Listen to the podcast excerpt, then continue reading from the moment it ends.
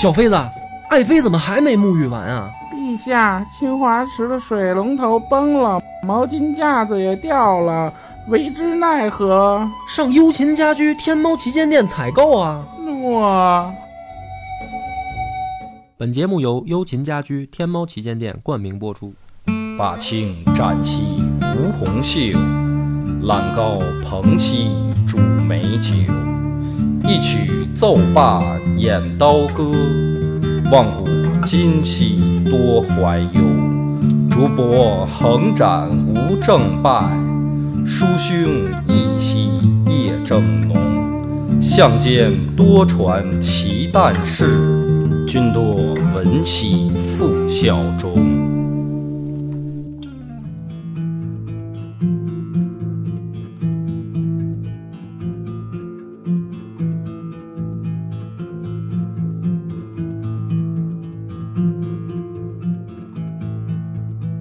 家好，欢迎收听《野史下酒》，我是主播恶八波，大飞，老芬仔，彭越，范儿哥，咱们这一期聊一个非常有意思的话题，就是对于你这种经常研究什么厚黑呀、什么国际政治啊这种这种人非常感兴趣的一个话题，就是政变。啊。政变经历过吗？不敢，不敢。这个，但是呢，聊政变之前呢，我还得再采访你一个特殊群体的，就是关于这个特殊群体，就是你认为太监这这个这这个职业，他他怎么样？你指的哪方面？您时常是乱政啊，这种给我们的一个经验，就是在身身边人啊，有时候给你吹吹这耳边风。它的这个作用是很大的，就像两个机体在一样，太监就像其中的润滑剂一样啊，它成一个承上启下、内连外呃外勾内连的一个。这么这么深刻啊？怎么你说这个那么像护士太监？这不不是责成嘛？但是但是就是你看啊，咱们现在一聊起太监吧，就总是带有一种就是戏谑的色彩，嗯，就是你你不会把它当成一个。不是官，是宦官，不把他当一正经人。对你就是不把他当成一个，就是感觉他好像就这么说吧。你要是现在见着一个没嘚儿的人，没嘚儿的人，你会怕他吗？你会恐惧吗？打内心深处就是敬畏什么的这种没有吧？我本身来讲啊，因为这社会也这样了。我操，这社会怎么了？我觉得这社会挺好。你看谁怕金星老师啊？哎哎呀，又这期深了啊！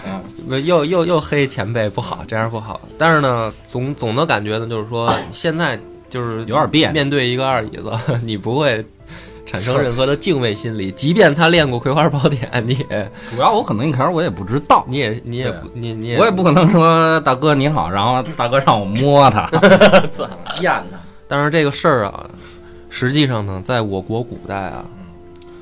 据非官方统计，也就是我个人的这个非官方统计，就是你个人统计吧。个人统计，这个政变啊，如果是由太监策划、执行、实施，其成功率高达百分之九十九点九九。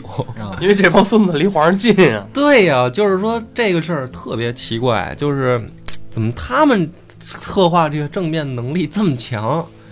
了解，而且呢，就是对当时的这个世人啊，产产生一种心理上的冲击、恐惧，既然这些人都害怕，不能克制的，真的就是古代人怕太监，现代人我没见过，我不怕。不是，所以话说回来，操，这是太监，天天跟皇上身边。你看他妈的宫女也跟天天皇上身边，他不可能说像太监似的得到皇帝的说各种宠信啊，包括商量什么事儿都跟他聊聊什么的。不是，所以这个事儿啊，今天咱们讲这个故事呢，就是我来给大家剖析一下，为什么这些古代的这个当官的也好，还是什么人也好，他会这么怕太监，真的是害怕，嗯，恐惧，嗯，见着就发抖。就说这个 唐朝的时候啊，最幸福的职业是什么呢？就是太监，因为就是即便你当皇帝，你折在太监手里的概率高达百分之五十以上。就是有唐一朝啊，皇帝死在太监手里的就多达六七位。嗯，让太监说说有哪位啊？最出名的就是唐玄宗老李啊，最后就是死在太监手里。咱们今天讲的呢，是在公元啊八百三十九年有一天，唐文宗李昂有一天呢在后宫啊发呆，发呆呢这个左右吧就看出来这个也许陛下心情不好，肯定是想什么事儿呢，也不敢问。随后呢，李昂啊就是吟诵了一首诗词，这首诗是这么说的。叫“辇露生春草，上陵花满枝。平高何献艺，无复是尘枝。”这首诗呢，是宰相舒元宇的一首作品。嗯，哎，这个李昂呢，吟诵这首诗啊，不觉之间啊，就哭了，就是想起这个他这个宰相就哭了。哭了以后，为什么呢？他就想起了一场政变。嗯。哪一场呢？我先不说名字，因为有了解历史的就知道了。就是咱们先把这个扣留在这儿啊。这个唐文宗呢，他在历史上有过一段非常著名的对话，就跟他这个一个大臣叫周驰，他说：“你觉得我要是比之前那些皇帝啊，你觉得我应该跟哪个皇帝比？”这周驰呢，一看拍马屁的机会到了呀，就说：“我觉得陛下你可以比这个唐尧禹舜，嗯，呃，殷汤夏禹，嗯，那太早了，这对啊，就是古代的这往高个了带呗。明君嘛，就跟那个呃韦小宝说康熙是鸟生鱼汤，就是赶紧先拍马屁吧。没想到这个话说完呢，李昂啊，特别这个伤感的说：“说你说的这些人我都不敢比。”都不知道。操，那那不至于。说我都不敢比，说你觉得我比汉献帝如何？汉献帝咱们讲三国时候，就是上一期刚聊完嘛，让让曹操欺负的媳妇儿都给宰了，哭哭，天天主页就是哭，就是哆嗦，就是大小便失禁。说说他妈的这李昂自比汉献帝，这周耻说，哎呀，说这个汉献帝乃亡国之君啊，嗯，说陛下你怎么别的不挑，你非跟他比呢？这李昂呢苦笑，说我连他呀其实都比不上，为什么呢？心里有事儿吧？哎呀，说这个汉献帝啊，好歹是受制于强大的诸侯，曹操嘛，我呢却受制于家奴。说罢泪崩了，哭了，泣不成声，说太他妈惨了，说我连汉献帝都比不上。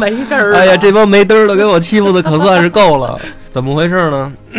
唐文宗啊，一共用过两个年号。前九年的时候呢，他这个叫大和，然后后五年的时候叫开城。在大和跟开城这两个年号之间，发生了一件有唐一朝啊，就是非常惨痛的一场政变。这场政变叫甘露之变，对当时的世人的心里边造成了巨大的冲击。怎么回事呢？大和九年十一月二十一号这一天，是作为什么呢？中唐和晚唐的分界线，就是咱们平常说的那个初唐、盛唐、中唐跟晚唐啊，是按照诗歌圈划分的，不是按照政治事件划分的。这一天呢，皇帝想干一件什么事儿呢？就跟宰相密谋，说咱们能不能干一票大的？能不能拜一下耶稣？哎，这咱们这一票大的 没，几天了，这个大到什么程度？就是说什么呢？能不能把宫里面这帮没嘚儿的全给他们宰了？这个就就非常牛逼了。当在当时啊就是说皇帝敢想敢干，年轻有为。结果呢，这一场这个非常牛逼的政变被太监瞬间逆袭，然后以惨败告终，给镇压了。给给给皇帝镇压了。结果呢，导致皇帝被长期幽禁，四名宰相腰斩。悉数落网，啊，就全部都给 都给擒住啊！长安城大乱，死难的市民超过千人，成为唐朝第一痛史。就是就是这政变让他们搞的实在是太他妈胡闹了，让太监给逆袭了，对当时的这个政治格局产生了一个巨大的影响。天下全咯噔儿，对，就是被这帮太监给给他们整的不行不行的了。怎么回事呢？说这个宦官专权啊，从哪儿开始呢？其实不是从高力士开始，就是大家现在老说唐朝，一想起宦官就老想起那个、呃唐玄宗老李那个高力士嘛。其实不是，是从什么时候开始啊？是从那个李辅国开始。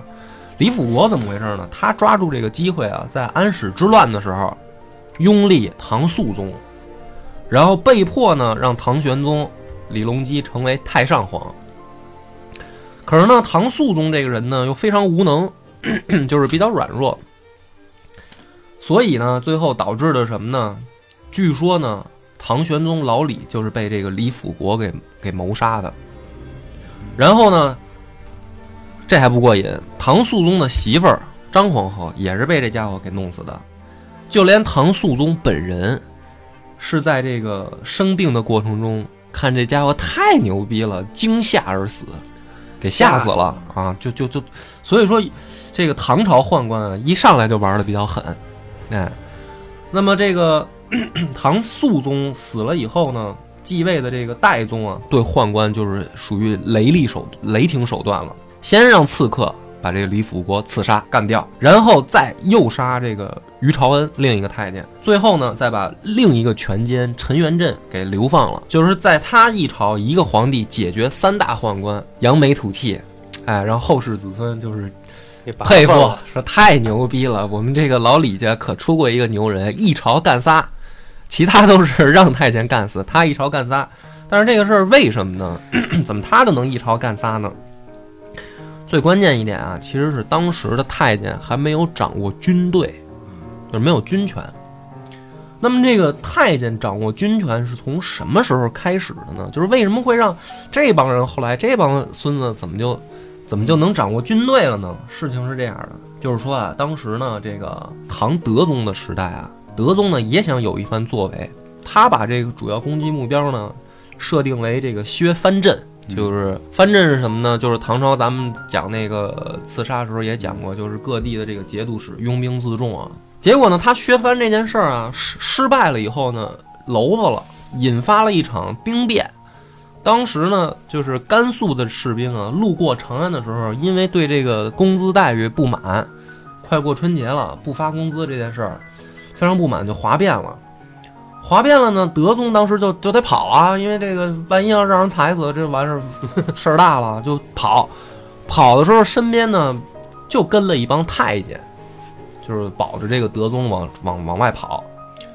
回来之后，唐德宗就做了一个很重要的决定，就是说看来啊，我这个周围还是太监对我最好，最忠心。于是呢，也是一错误的决定。他做了一个非常错误的决定。什么呢？就是禁军的主力神策军，两个主要的神策军的司令官啊，左右神策军护军中尉，从这儿这个时候开始，都由太监担任。那就是说，从这儿开始，太监真正掌握兵权，这个就是一个非常可怕的开始了。说白了呢，就是担任皇城的这个禁卫军的司令官是由太监开始出任。从这儿开始，唐朝就一直在这帮阉人的恐怖运作下开始运运作啊！这些太监可以最后做到什么程度呢？就是皇帝的生死和皇位的继承权都是这帮太监说了算。而且呢，最后的结果是什么呢？就是咱们刚才说那个文宗啊，李昂，文宗的祖父宪宗、哥哥敬宗两任皇帝直接死于太监之手。当时的宫内宫外啊，都传说什么呢？说是这个太监王守成指使小宦官程弘志毒杀了宪宗。然后呢，这件事儿呢，因为涉及到了文宗的这个爹穆宗，所以最后就不了了之了。就是因为有传言，可能他爹也参与其中了，就没追究这些人的责任，竟然交换。哎，所以这事儿导致什么呢？就是杀了皇帝，什么事儿都没有，这帮太监该干嘛干嘛。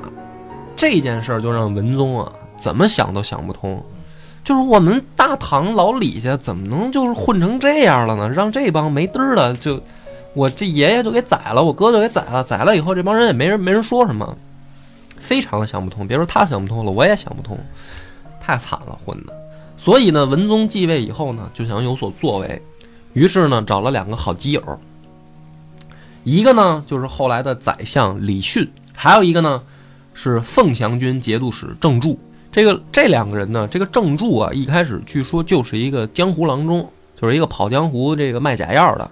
这个李训呢，是通过结交这个郑注，两个人反正是跟李昂认识了，认识了以后，三个人对脾气，就说咱们干脆啊，在咱们这一朝要名留青史，咱们要搞一票大的，哎，要玩一票狠的。怎么玩呢？就是先也得提拔一个太监。这个太监呢叫裘世良，把这个人提拔成左神策军护军中尉，也有兵权，也有兵权。目的是什么呢？就让这个裘世良啊，先干掉前面那个王守成，就是让他们太监在自己内部先掐起来，对，先为了权力的争夺，先自己内耗一下。哎，先内耗起来。我以为郑注直接上了一剂很好的这个刀伤药，那太监阉割之时上药，嗯，不是，那然后呢？你知道他这个制约他们呀。最关键的是什么呢？最关键的是这个裘裘世良啊，他在担任了这个神策军护军中尉以后，他就秘密告诉文宗说，当时啊，公元八百二十年，宪宗一夜之间暴毙这件事儿，嗯就是王守成干的，就是把他给证实了。因为文文宗一开始以为是谣言，就是没有证据什么的，但是这个裘世良就直接把他们给点了。点了以后呢，文宗就怒了，心里面就觉得我操，那这事儿既然坐实了，我就得动手了。于是呢，先杀了这个王守成，然后又杀了这个程程弘志，最后呢，这个就是把涉案的大小太监全部都给暗杀了。暗杀了以后呢，可以说当时的这个就是文宗啊，已经把他之前的这个政敌扫清了。但是有一个问题出现了，就是他自己提拔的这个裘世良玩大了，玩大了啊，做起来了啊，而且有军权，怎么办呢？他就找这俩好基友就商量，就是这个李迅跟郑注啊，哥仨就商量说，现在这个一波未平，一波又起，这裘世良又起来了，怎么办？于是呢，这个郑注呢出了一招，说这样，你把这个皇城里面所有的大小太监组织起来啊，让他们给王守成送葬。送葬队伍到了长安郊区的时候，咱们就一勺烩把这些太监全他妈给宰了，这样我们这个世界就安静了，这个朝堂就清静了，然后我们这个咱们励精图治，让大唐也不会受阉党的控制。对，让我们大唐再一次迎来盛世。可是呢，这个坏事儿坏事儿在哪儿呢？郑注提出来这个建议吧，其实挺好啊，这个计划也算是还还可以。但是李迅呢，心里面有想法，他觉得如果这个计划成功了，那所有的这个功劳不就都是郑注一个人的了吗？嗯，你看你哎看，就是呀就是文人啊，他有的时候这个小心眼儿，小心眼儿啊，真是坏事儿。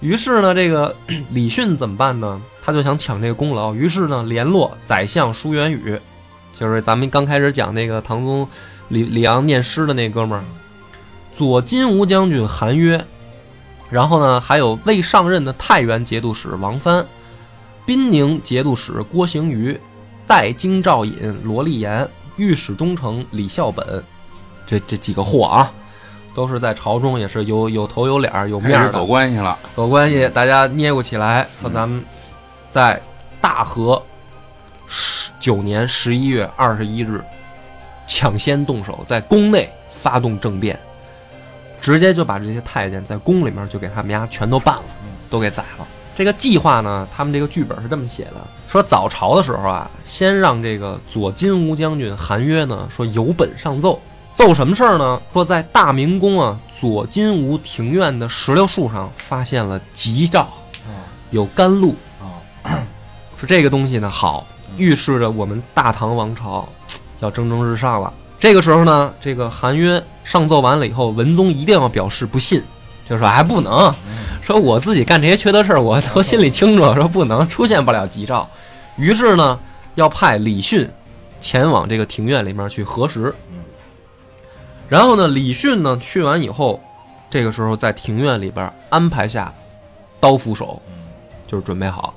然后李迅回来的时候，一定要表示对甘露这件事产生质疑。这个时候呢，这个李昂就是皇帝，再派裘世良带于洪志这帮太监再次去核实。然后等他们进到庭院以后，立即关门放狗，把这帮人都宰掉，就是这么一个计划，看起来很完美。嗯，可是当时呢，实际的情况就是我们逼近这个历史的现场啊，发现这些演员没有受过专业训练，心理素质不过关，演过对临场表现太紧张了，见着这些宦官心里面太太激动了，害怕，说操这帮人都练过《葵花宝典》什么的，回头一飞针给我崩了怎么办？韩约当时就太紧张了，心理防线就崩溃了。于是呢，第一场戏呢，韩渊还是演的比较出色的，就是哎报告皇帝，我们在这儿发现什么吉兆什么的，这个 李昂跟他们对词儿啊，这些都都挺顺利。问题就出现在这个裘世良带着这个于于于于于朝恩啊，到这个庭院以后，韩渊就开始出汗，啊，这脑门儿就开始出汗，紧张啊，心里面就不就不就害怕呀，说这这他妈可能发现核反应堆了 说，他一会儿要要动起手来，我操，这帮人下手没轻没重的，回头怎么弄啊？太太太紧张了，就开始出汗。但是你出汗嘛，其实也没什么。你如果大夏天儿吧也好，哎，问题是当时是他妈冬天，操，这冬天这兄弟一脑门子汗在这儿拿手绢儿不停的擦，这裘世良就琢磨就不对劲了，说哟操，够虚的这身体 啊，啊比我还虚呢。啊，说我都没事儿，他怎么这么虚啊？就去周是不是你渗透支？对，说怎么回事儿啊？就是就起疑心了，起疑心呢，就在附近就溜达，就是看见啊，这个帷幕的这个风把那个帷幕那个这个角边底边底给吹起来，看着脚了，哎，后面全是他妈的这个刀斧手那个靴子。于是呢，这个裘世良心里面一惊，说：“操他妈逼，要出事儿！”出事儿，当时一看这个情况啊，他心理素质其实也不好，就叫了叫一嗓子，哎呀，说哎呀，我操他妈的，这怎么还 错，他绝对叫错了，啊他不能操他妈，他操不了 操你哥的！吓死宝宝了！说这怎么回事儿啊？他这一嗓子喊完了，所有的太监当时跟着他去的都他妈惊了。本来本来气氛挺好，这帮太监跟那儿，二姐你这胭脂不错呀，说我这今天这口红什么的，他这一嗓子全他妈逼慌了，说哟怎么回事儿？二姐刚才发生什么了？然后这个时候啊，宦官就先乱了。乱了以后呢，有一伙这个宦官啊，他们也不知道发生什么，说哟操，怎么回事？走，咱先撤吧，就他妈跑了。这时候跑了，局面就失控了，因为后面刀斧手还没出来呢。这个当时裘志良的心里边就在想一件事儿，说今天他妈要摊上大事儿，怎么办？就是咱们现在怎么办？所以帆儿哥，如果这个时候你在现场，我要是皇帝，我告诉你怎么办，那就上吧，已经暴露了。他们他们现在在这个左金吾庭院里面，就是当时现场只有韩约、裘世良，还有一帮太监，还有一帮在布后面藏着的刀斧手。在这个情况下，可以说这个就是怎么说呢？这个关键这一点就是千钧一发，马上到，马上就是你这时候的一个决定，就直接导致这场政变是否成功。可是呢，问题就是说韩约当时就吓得就不行了。随机应变能力就太衰了。这个裘世良当时心里面啊，他有两个疑问：第一个，他不知道都有哪些大臣参与这件事儿，他可以感觉到有危险了，但是他不知道大臣都有谁参与了；第二个，他不知道皇帝参与了没有。但是他当时心里面有一个非常明确的念头，就是说，我现在开始一定要马上控制住皇帝。于是呢，这帮太监在这个裘世良的带领下，撩起裙子，以百米冲刺的这个速度开始往含元殿跑，冲刺，就是沿路就开始叫，就就是一边跑一边叫冲啊！什么姐妹们快上啊，快把皇帝抓住什么的，就跑了。不过这帮刀斧手也够差劲的，这这种情况就冲了，刀斧手可能跑，刀斧手可能也是埋伏时间太长了，对，呢还等信儿呢，因为也他妈的也等，也看韩约的这个信号。韩约当时就傻逼了，说：“操，怎么都跑了？说操，我这怎么办啊？”就在后面就追。然后呢，当时的这个皇帝那边是什什什么情况呢？皇帝啊，他当时是这样，大明宫呢有三大殿，这个含元殿，然后呢宣政殿和紫宸殿。本来呢，这会儿上朝啊，是这个李昂带着大臣们在这个紫宸殿，应该他们去去说事儿啊也好，去这个上奏什么的。但是呢，李昂不是知道今天要政变吗？于是呢，看见这个裘世良他们走了以后啊，就是说老哥老几位啊，都先别睡了，都都清醒清醒，说咱们一块儿呢到含元殿啊去等一等，看看这个有没有什么好消息传回来。于是呢，这帮这帮人呢就移驾到了这个含元殿。结果呢，这个李李昂啊，在含元殿等着等着，手下就有人就就就等不住了。谁呢？宰相王牙和贾素这老哥俩七十多了，老头儿，大冬天的跟你们在这耗着耗不住了，说就问这个老贾就问说老王，咱俩要不开小差吧？王老说行啊，那去哪儿啊？说你就说别跟这儿站着了，咱俩去中书省啊，那边有小火锅，咱们带一帮老同志们，咱们先到那儿歇会儿。于是呢，这个就分成两批，有一批这个在宰相王牙跟贾素这哥老哥俩带领下，就去中书省了。那这个中书省在哪儿呢？也在皇城里面，就在延英殿旁边的那个小平房里。差也没多远儿，也没多远儿，哥几老哥几个就在那儿吃了火锅，就就是擦，今儿就等下班了，这意思。这个李昂呢，带着剩下的大臣呢，就是他们是真正参与这起政变，心里面知道发要发生什么呢，就在这儿等消息。结果呢，一看裘世良带一帮太监撩着裙子，咔咔咔撩回来了，说快跑啊，快跑，逮着皇帝啊！李昂当时心想，妈逼完蛋了，韩月那边没蛇办成没办成，啊，给这帮孙子放出来了。这个时候呢，大殿之上还没乱，那么可以说，作为皇帝来讲，他还是有机会的。所以帆儿哥，如果这个时候是你，你怎么办我充当皇帝啊？就是你是皇帝，你怎么办啊？那就接着谈呗，引进大殿。接着谈啊。对呀、那好，你已经看出失败来了，看出失败了嗯。对，咱们咱们咱们继续往后讲。所以说这这一起事件啊，真的是操太经典了这个案例。当时呢，这个裘世良冲进大殿以后，二话不说，他也不问，就是说你们这儿干嘛呢？什么不说，直接就冲到龙椅旁边，一逮这个李阳的手腕子，说跟姐姐走。我操，今儿今儿这事儿有点急啊咱咱俩走。李阳当时也吓傻了，说哟操，这怎么怎么回事啊？然后呢，这个裘世良抓着皇帝就就往外走，都没给就跟我谈的对机会没给谈的机会，说你还跟人聊聊，说走上后宫咱俩聊。底下这帮大臣啊，上后宫聊，上后宫聊，对啊，大臣也也就乱了，说哟操，这是什么情况啊？这个主谋之一的李训啊，当时就大喊，在底下就喊起来了，说金吾卫士上殿护驾，然后护驾者赏百千钱，就喊了一嗓子，说来人，就是把皇帝先保护起来。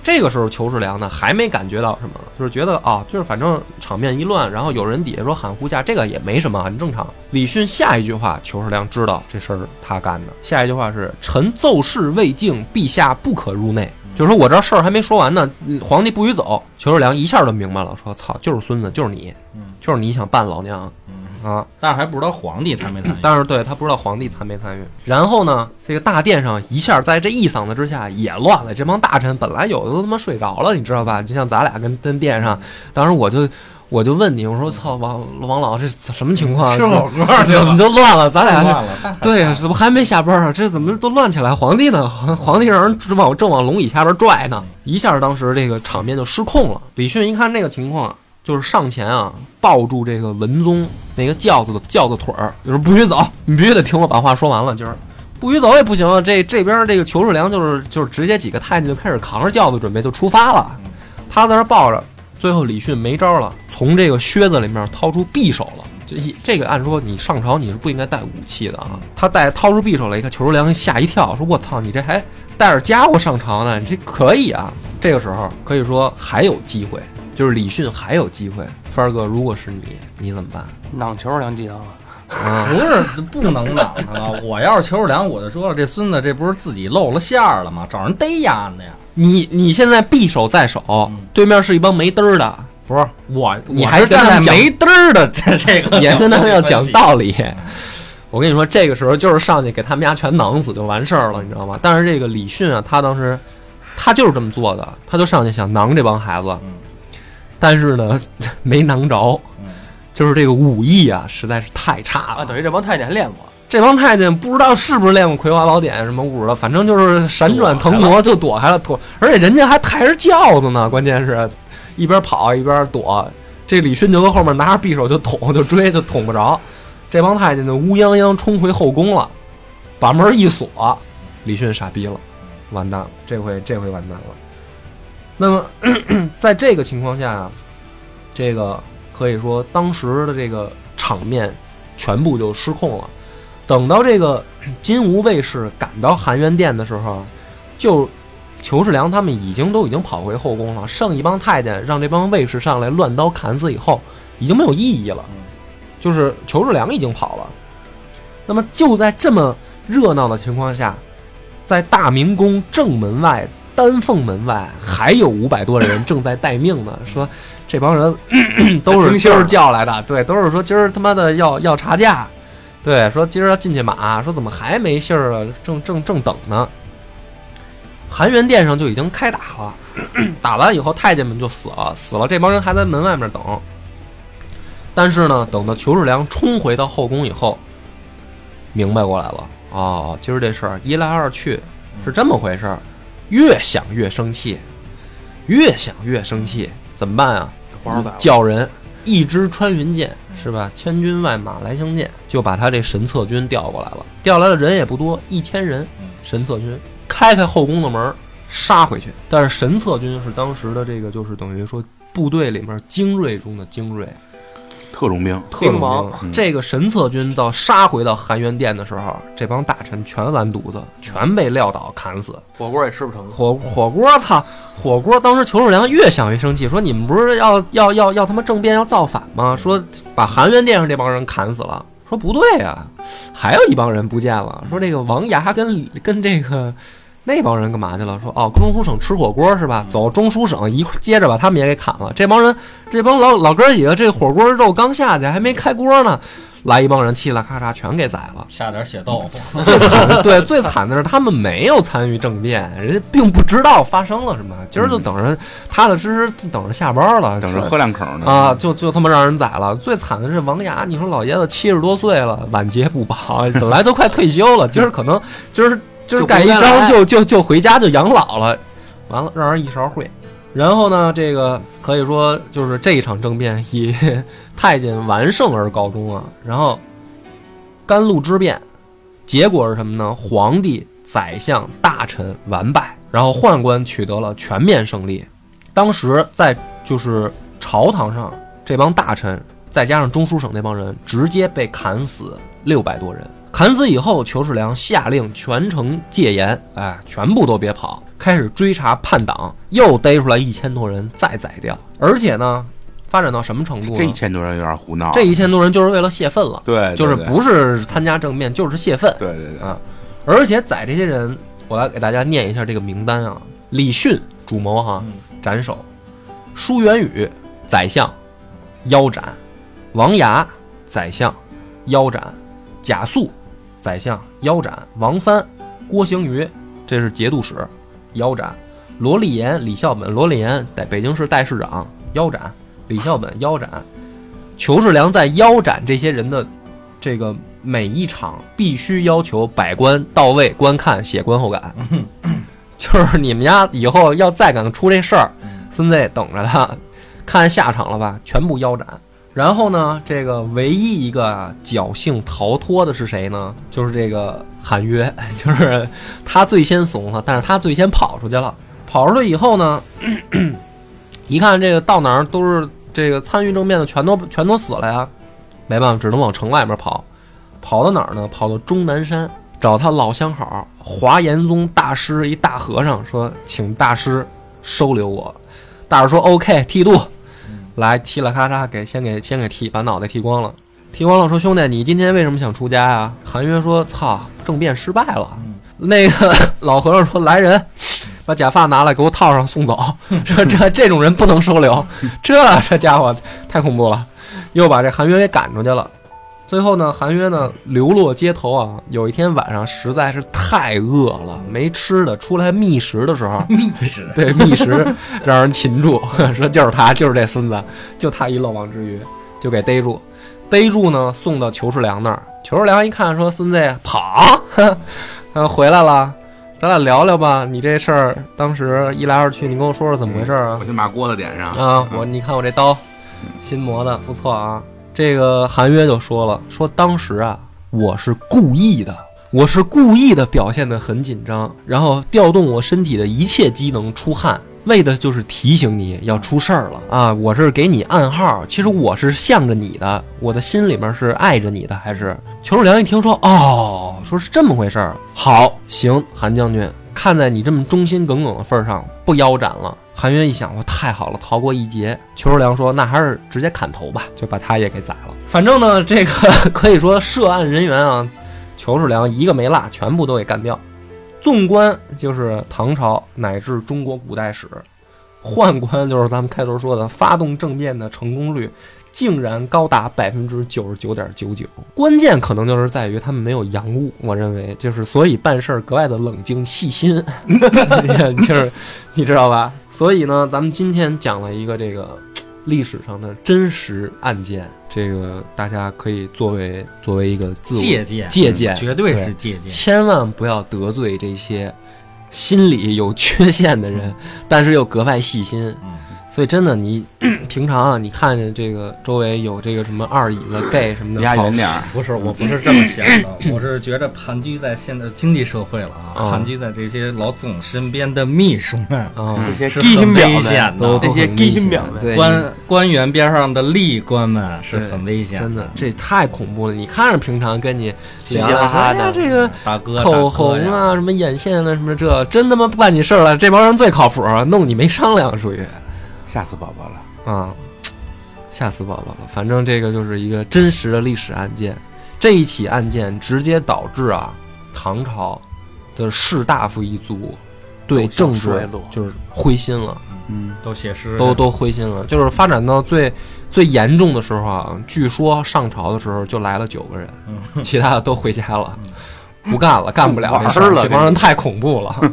那么这个故那事最后他们的结局呢？这些宦官的结局，哦，宦官的结局啊，宦官是这样，当时呢，这个呃裘世良就是干到了正常退休的年纪，嗯。然后呢，他走的时候呢，一帮太监就是送他，嗯。就是说，哎，裘老裘老，你给我们传授一下，嗯，怎么才能这个位置坐得稳？怎么才能让皇帝信任你？这个裘世良说啊，说你一定要让皇帝忙，嗯哼，你知道吧？你千万不能让皇帝闲着。今儿送俩妞儿，明儿送点好玩的，就得让皇帝忙起来。嗯他一忙，他就没时间去接见那些士大夫，嗯他没时间接见这些士大夫，他就听不了好的建议。嗯他听不了好的建议，他就只能任咱们摆布。所以你要让他越忙，咱们的位置越稳固。所以这些太监最后都得到了善终。